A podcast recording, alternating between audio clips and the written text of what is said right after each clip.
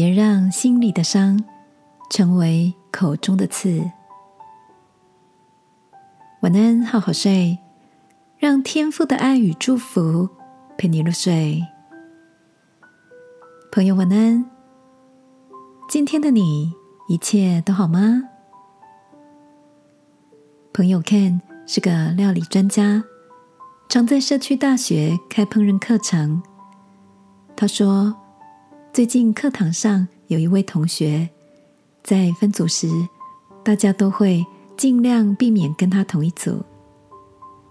几次下来，Ken 发现有他在的组别，气氛都不是很融洽，因为那位同学总是看不惯别人的做事方法，试图指挥其他组员，并且语气充满刺人的攻击性。下课的时候。Ken 刻意找了那位同学闲聊，才发现他曾经当过餐厅的厨师助手。工作时老是被主厨用谩骂的方式对待，久而久之，在面对料理工作时，总是心情紧绷，也不自觉的会吐出埋怨、伤人的话语。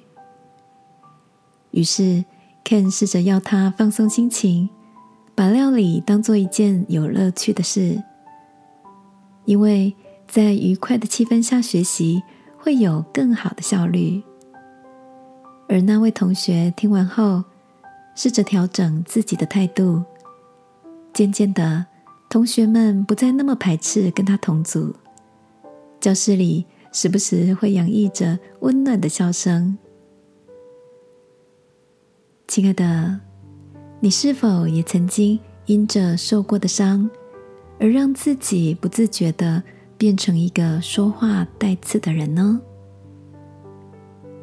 圣经箴言里说到：“心中喜乐，面带笑容；心里忧愁，灵被损伤。”今晚，让我为你祷告，求天父挪去我们内心的不平与埋怨。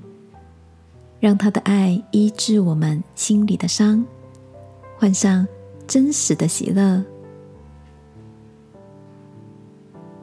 亲爱的天父，我愿意脱下绷着脸的习惯性的防御系统，求你用爱医治我，为我换上喜乐的外套。